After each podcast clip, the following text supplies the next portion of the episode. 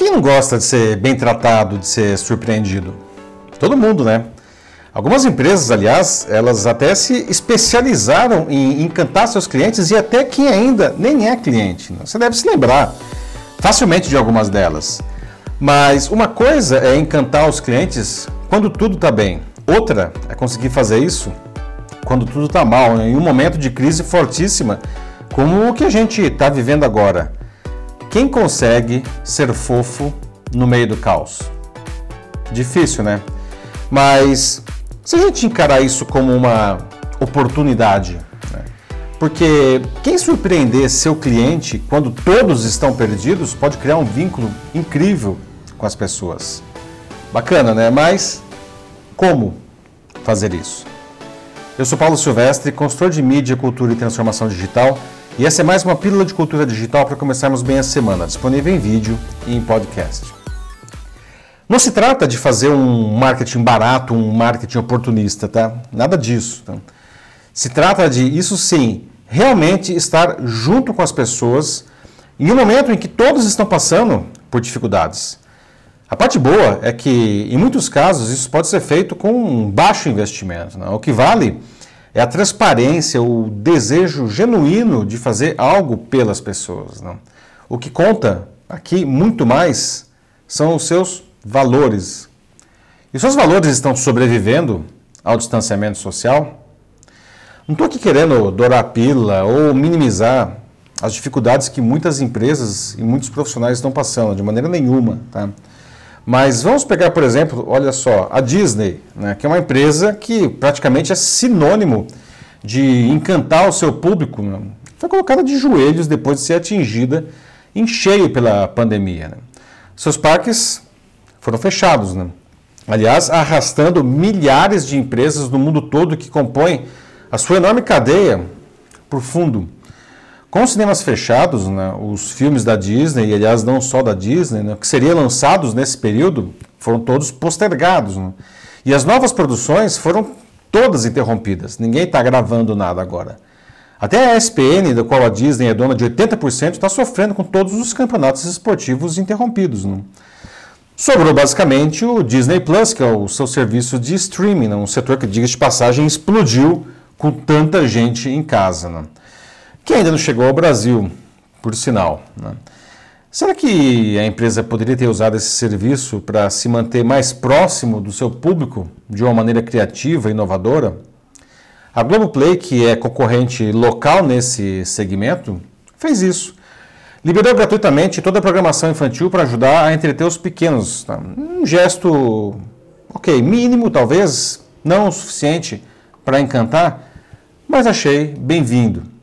A Netflix, outra empresa do mesmo segmento, que aliás querida né, pelos seus clientes, perdeu a oportunidade de criar algo para encantar. Não? Ok, continuou fazendo as suas comunicações de sempre muito boas, ok, tá? Mas, na verdade, com o aumento do uso da plataforma, ela até se viu obrigada a piorar um pouco a qualidade da imagem para preservar a sua banda de transmissão. Daí muitos podem perguntar, tá, mas a Netflix, afinal, precisava ter feito algo? Não, não precisava.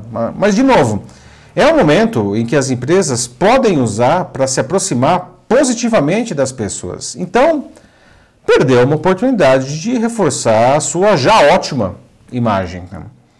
Uma cena que eu achei interessante em outro segmento foi o do Mercado Livre. A empresa ela criou várias iniciativas para esse momento. Por exemplo, isenção de multas por inadimplência, mais cuidado com os próprios funcionários, criação de recursos para quem quisesse fazer doações à Cruz Vermelha e até uma linha de crédito de 600 milhões de reais para empreendedores. Mas de todas as iniciativas do Mercado Livre, aquela que mais se falou foi uma coisa bastante singela, tá? A mudança temporária do seu logo, né? que passou de um aperto de mão para toques de cotovelo, que aliás é uma recomendação da Organização Mundial da Saúde para combater a disseminação do novo coronavírus. Então, como eu disse, é uma questão de valores da empresa, né? comunicados criativamente ao público. É também um, um, desejo de, enfim, de estar com as pessoas, de fazer algo por elas. Né? E não precisa ser uma grande empresa para demonstrar isso. Qualquer um de nós pode, usando a criatividade. Quer ver um exemplo? Os anônimos que vêm encantando quem está à sua volta, fazendo pequenos espetáculos em suas janelas, né? que são normalmente artistas, músicos. Né? A ideia surgiu espontaneamente na Itália, o primeiro país do Ocidente a ser atingido com força pela pandemia, que obrigou os seus cidadãos a ficarem confinados em casa. Isso ganhou as janelas do mundo todo, porque, veja, é algo simples, não, mas eficiente, traz conforto, aproxima as pessoas quando muitos estão afastados, não. E não custa nada.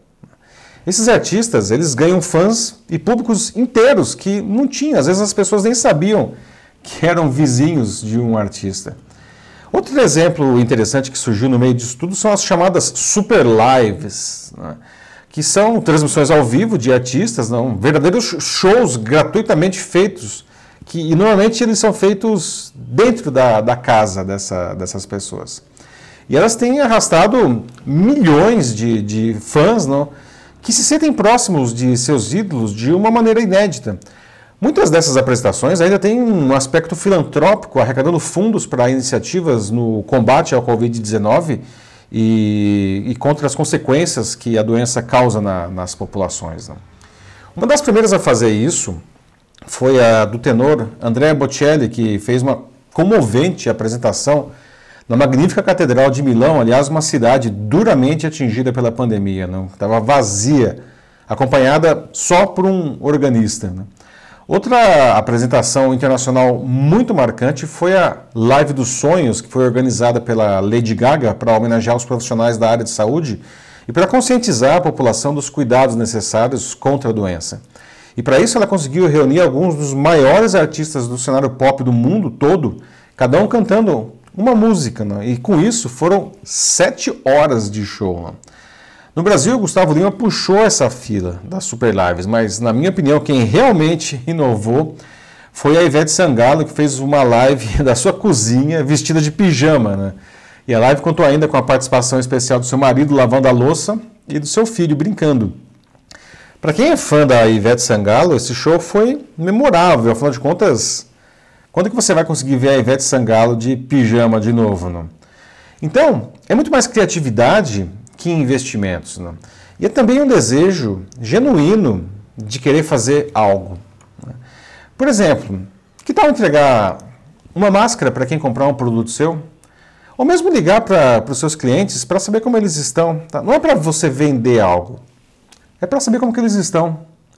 A gente pode encontrar maneiras de surpreender, de encantar, mesmo no caos. Veja um outro exemplo bastante singelo, tá? Da pizzaria que fica a uma quadra aqui de casa, de onde eu sempre peço pizza. Com tanta gente em casa e os restaurantes fechados, eles estão vendendo como nunca. Desde o comecinho da pandemia, os motoboys que fazem a entrega usam máscaras. E além disso, a caixa da pizza ela vem dentro de um envelope para ser descartado. Não?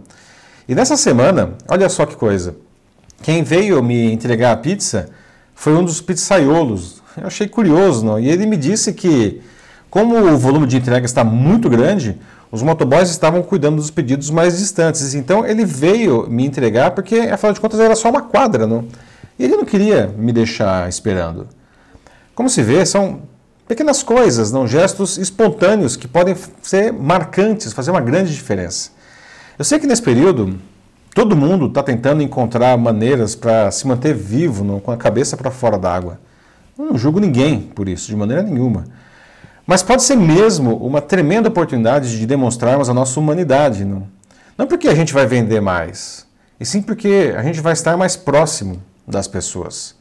O Carl Jung, que é o pai da psicologia analítica, ele disse certa vez: Conheça todas as teorias, domine todas as técnicas, mas ao tocar uma alma humana, seja apenas outra alma humana. Claro que ele disse isso em um contexto da psicologia, mas isso pode ser perfeitamente aplicado a tudo hoje. O que você está esperando?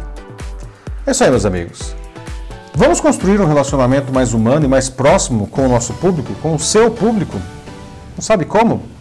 Manda uma mensagem aqui para mim que vai ser um prazer trabalhar com você nisso. Eu sou Paulo Silvestre, consultor de mídia, cultura e transformação digital. Um fraternal abraço. Tchau.